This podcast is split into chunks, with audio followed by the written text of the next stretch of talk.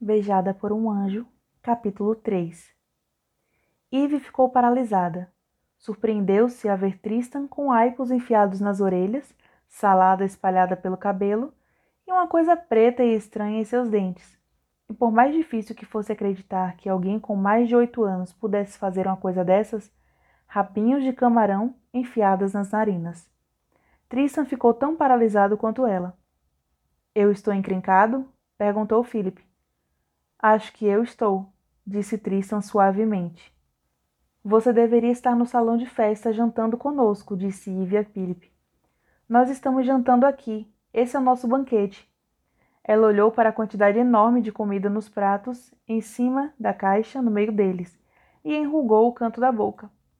Por favor, Ivy, a mamãe disse que podíamos trazer qualquer amigo que quiséssemos para o casamento. E você disse a ela que não tinha nenhum amigo, lembra-se? Você disse que não tinha nenhum amigo em Stonehill. Agora eu tenho. Eve olhou para Tristan. Ele foi sensato o suficiente para não olhar para ela, concentrando-se em retirar o aipo, o camarão e as azeitonas amassadas do seu corpo, deixando em cima da caixa à sua frente. Nojento. Mademoiselle? É o Dubidu, gritou Philip. Feche a porta, por favor, Eve. Contrariando sua própria vontade, ela fechou. Por mais estranho que parecesse, seu irmão nunca estivera tão feliz como nas últimas semanas. De costas para o depósito, Eve olhou para o maître. Há algo errado, mademoiselle? Não, senhor. Très certain? Très, respondeu, pegando o braço de Pompidou e caminhando com ele para fora da cozinha. Bem, Estão esperando por Mademoiselle no salão de festas. Mademoiselle disse secamente. Chegou a hora do brinde. Todos estão esperando. Eve foi correndo para o salão. Estavam esperando mesmo por ela, e todos perceberam quando entrou. Eve corou ao atravessar o salão. Gregory puxou-a para perto de si, rindo. Depois entregou-lhe uma taça de champanhe. Um amigo de Andrew fez um brinde. Ele falou, falou e falou. Saúde, Todos os convidados disseram finalmente.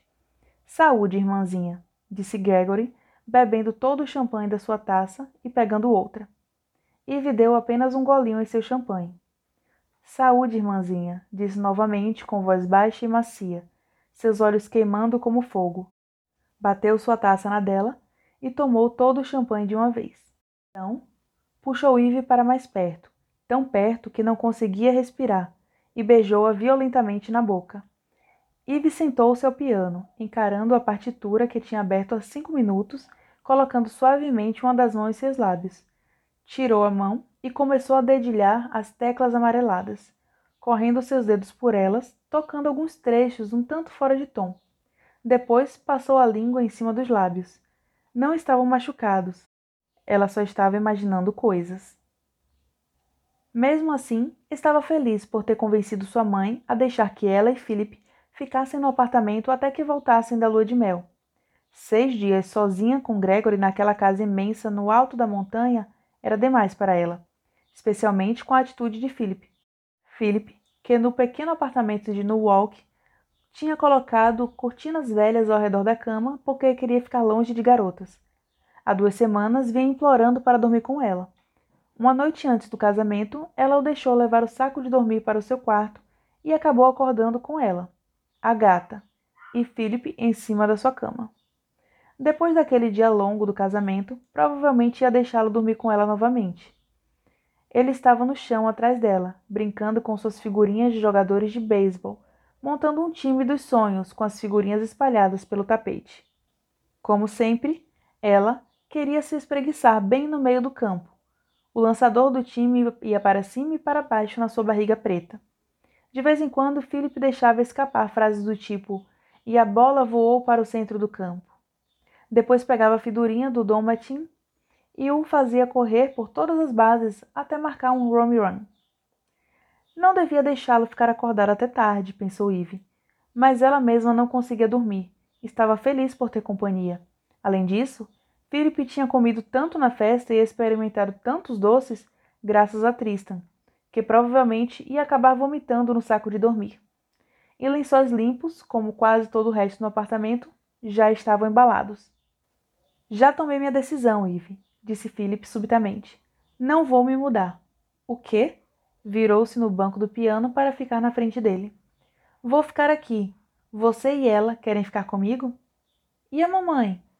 Ela pode ser mãe do Gregory agora, disse Philip. Eve recuou, da mesma forma que recuava toda vez que sua mãe mencionava algo sobre Gregory. Meg era uma pessoa amorosa e carinhosa, e estava tentando um pouquinho demais. Não fazia ideia do quanto Gregory a achava ridícula. A mamãe sempre vai ser nossa mãe, e nesse momento ela precisa de nós. Tudo bem, você e ela podem ir. Eu vou convidar Tristan para morar comigo. Tristan. Ela concordou, depois disse a si mesma em voz baixa. E lá vai o batedor. Parece que o um empate vem por aí. Aparentemente, ele já havia feito sua cabeça de oito anos e não imaginava que o assunto precisasse ser ainda discutido. Estava brincando e tão contente. Era estranho, mas tinha voltado a brincar depois de ter se divertido com Tristan. O que será que Tristan disse a Philip de tão útil? Talvez nada, pensou Eve. Talvez, em vez de ter passado as últimas três semanas tentando explicar os motivos do casamento de sua mãe, tudo o que deveria ter feito era enfiar camarões no nariz. Philip, disse incisivamente. Ele não ia querer falar com ela até que o empate acontecesse. Hã? O Tristan falou alguma coisa sobre mim? Sobre você? Ele pensou um pouco. Não. Ah, não que eu me importe, disse a si mesma. Você o conhece? perguntou Philip. Não. É que só pensei que talvez, depois de eu ter encontrado vocês no depósito, ele tivesse dito algo sobre mim. Philip franziu a sobrancelha. Ah, sim. Ele perguntou se você gostava mesmo de usar esse vestido cor-de-rosa. E se realmente acreditava em anjos. Falei a ele sobre sua coleção de estatuetas. O que você falou a ele sobre o meu vestido? Disse que gostava. Disse? Você falou para a mamãe que achou o vestido bonito. E sua mãe tinha acreditado. Por que Felipe não acreditaria? O Tristan falou porque estava trabalhando lá hoje? Sim. A jogada tinha terminado. Philip agora montava uma nova estratégia de defesa. Então por quê? perguntou Eve intrigada. Ele precisa ganhar dinheiro para as competições de natação. Ele é nadador, Eve. Viaja para outros estados para nadar. Precisa ir de avião. Não me lembro para onde. Eve concordou com a cabeça. É claro. Tristan estava mesmo duro, apenas tentando ganhar uns trocados. Devia parar de dar ouvidos a Suzane. Philip levantou-se de repente. Ive, não me obrigue a ir àquele casarão. Não me obrigue a ir. Eu não quero jantar com ele. Ive aproximou-se do seu irmão.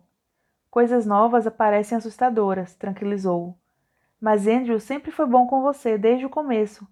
Lembra-se de quem te comprou a figurinha do Dom Matin? Eu não quero jantar com Gregory.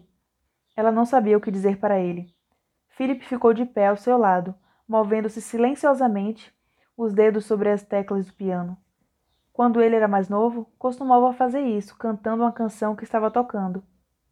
Preciso de um abraço, disse Eve. Você pode me dar um? Felipe deu-lhe um abraço, nada entusiasmado. Vamos fazer nosso dueto, está bem? Ele deu de ombros. Tocaram juntos, mas a felicidade que tinha demonstrado um pouco antes já desaparecera. Mal haviam começado a tocar quando ele bateu com força as mãos no piano. E bateu, e bateu, e bateu, e bateu. Não vou, não vou, não vou. Philip caiu no choro, e Eve o trouxe para perto de si, deixando-o chorar em seus braços. Quando seus soluços pareciam muito cansados, ela disse: Você está cansado, Philip. Você só está cansado. Mas sabia que era mais do que isso. Começou a tocar suas canções prediletas assim que se aconchegou em seu corpo. Depois mudou para o repertório de canções de Niná. Ele logo ficou sonolento, mas era muito grande para que pudesse carregá-lo para a cama. Venha, disse ajudando-o a sair do banquinho. Ela seguiu os dois até o quarto. Ive, sim? Você me empresta um dos seus anjos hoje?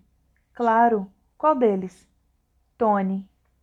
Tony era castanho escuro, esculpido em madeira. Era o anjo paternal de Eve. Colocou Tony ao lado do saco de dormir, junto com a figurinha de Dom Mattingly. Então, ele entrou no saco e ela fechou o zíper.